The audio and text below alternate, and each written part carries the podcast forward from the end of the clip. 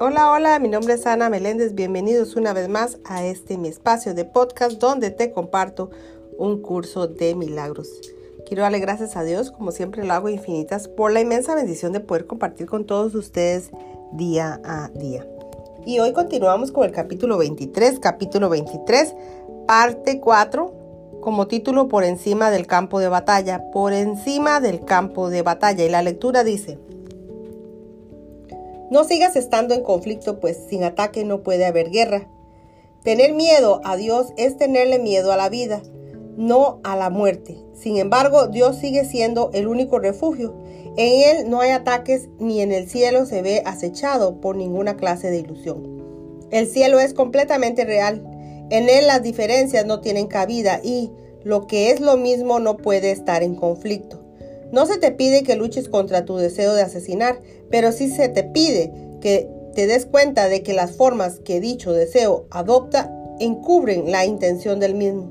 Y es eso lo que te asusta, no la forma que adopta.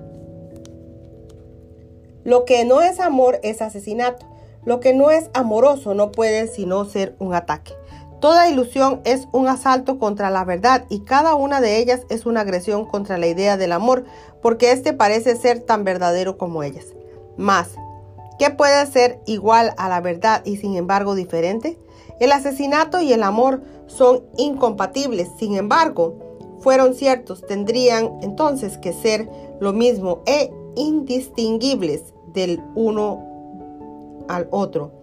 Y así debe serlo para aquellos que ven al Hijo de Dios como un cuerpo, pero no es el cuerpo lo que es como el creador del Hijo. Y lo que carece de vida no puede ser el Hijo de la vida. ¿Puede acaso el cuerpo extenderse hasta abarcar todo el universo? ¿Puede acaso crear y ser lo que crea? ¿Y puede ofrecerle a sus creaciones todo lo que él es sin jamás sufrir pérdida alguna? Dios no comparte su función con un cuerpo.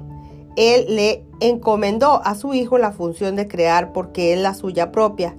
Creer que la función del Hijo es asesinar no es un pecado, pero sí es una locura. Lo que es lo mismo no puede tener una función diferente.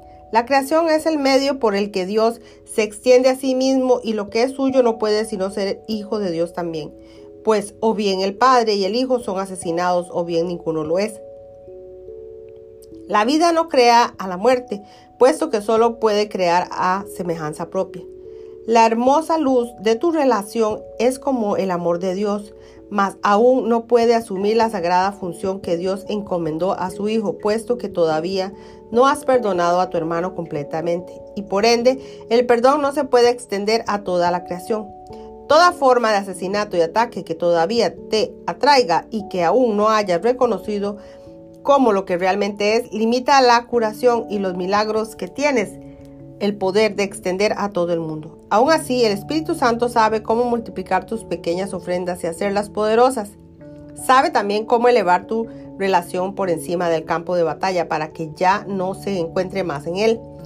Esto es lo único que tienes que hacer, reconocer que cualquier forma de asesinato no es tu voluntad. Tu propósito ahora es pasar por alto el campo de batalla. Elévate y desde un lugar más alto contémplalo. Desde ahí tu perspectiva será muy diferente. Ahí en medio de él ciertamente parece real. Aquí has elegido ser parte de él. Aquí tu elección es asesinar. Mas desde lo alto eliges los milagros en vez de los asesinatos. Y la perspectiva que procede de esta elección te muestra que la batalla no es real y que es fácil escaparse de ella. Los cuerpos Pueden batallar, pero el choque entre formas no significa nada. Y este cesa cuando te das cuenta de que nunca tuvo comienzo. ¿Cómo ibas a poder percibir una batalla como inexistente si participas en ella? ¿Cómo ibas a poder reconocer la verdad de, de los milagros si el asesinato es su elección? Cuando la tentación de atacar se presente para nublar tu mente, y volverla asesina, recuerda que puedes ver la batalla desde más arriba, incluso cuando se presenta en formas que no reconoces. Conoce las señales, una punzada de dolor, un ápice de culpa, pero sobre todo la pérdida de la paz. ¿Conoces esto muy bien? Cuando se presenten, no abandones tu lugar en lo alto, sino elige inmediatamente un milagro en vez del asesinato. Y Dios mismo, así como las luces del cielo, se inclinarán tiernamente ante ti para apoyarte. Pues habrás elegido permanecer donde Él quiere que estés, y no hay ilusión que pueda atacar la paz de Dios cuando Él está junto a su Hijo. No contemples a nadie desde dentro del campo de batalla, pues lo harías viendo desde un lugar que no existe. No tienes un punto de referencia desde el, desde el que observar y desde que lo que ves puede tener significado. Pues solo los cuerpos pueden atacar y asesinar, y si este es tu propósito, eso quiere decir que eres un cuerpo. Solo los propósitos unifican y aquellos comparten un mismo propósito, son de uno mismo pensar. El cuerpo de por sí no tiene propósito alguno y no puede sino ser algo solidario, solitario. Desde abajo no se puede trascender, pero desde arriba las limitaciones que les impone a aquellos que todavía batallan desaparecen y se hacen imposible percibirlas. El cuerpo se interpone entre el Padre y el cielo que Él creó para su Hijo, precisamente porque no tiene ningún propósito. Piensa en lo que se les concede a los que comparten el propósito de su Padre, sabiendo que es también el tuyo. No tienen necesidad de nada, cualquier clase de pensar es inconcebible. Son conscientes únicamente de la luz que aman y solo el amor brilla sobre ellos para siempre. El amor es su pasado, su presente y su futuro, siempre el mismo, eternamente pleno y completamente compartido. Saben que es imposible que su felicidad pueda jamás sufrir cambio alguno. Tal vez piensen que el campo de batalla todavía hay algo que puedas ganar.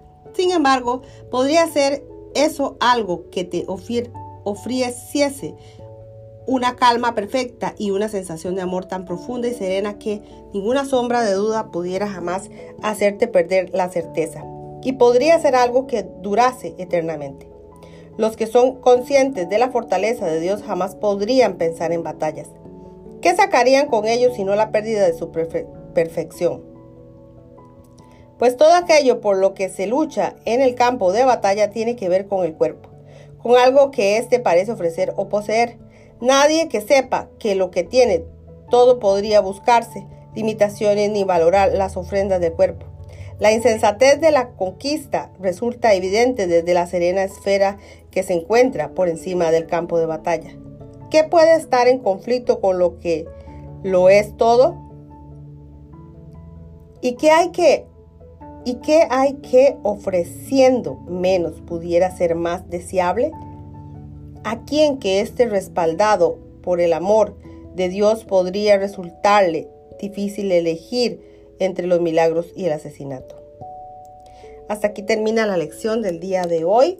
Que Dios les bendiga hoy, mañana y siempre. Y recuerde que estamos en este amoroso curso de milagros donde trabajaré con tus creencias momento a momento, llevándote paso a paso mientras desenredas tu mente de los muchos falsos conceptos que crees que te mantienen seguro y te hacen feliz. Solo la liberación de estas creencias falsas pueden traerte verdadera felicidad y paz duradera. El día de hoy y siempre les agradezco y les bendigo día a día y yo estoy completamente y creo y segura, yo creo que en Dios que juntos vamos a terminar este gran reto lleno de amor. Bendiciones, bendiciones a todos. Gracias, gracias infinitas por estar aquí entrenando la mente y llenándonos de perdón a través de este camino. Bendiciones y nos veremos en la próxima lección.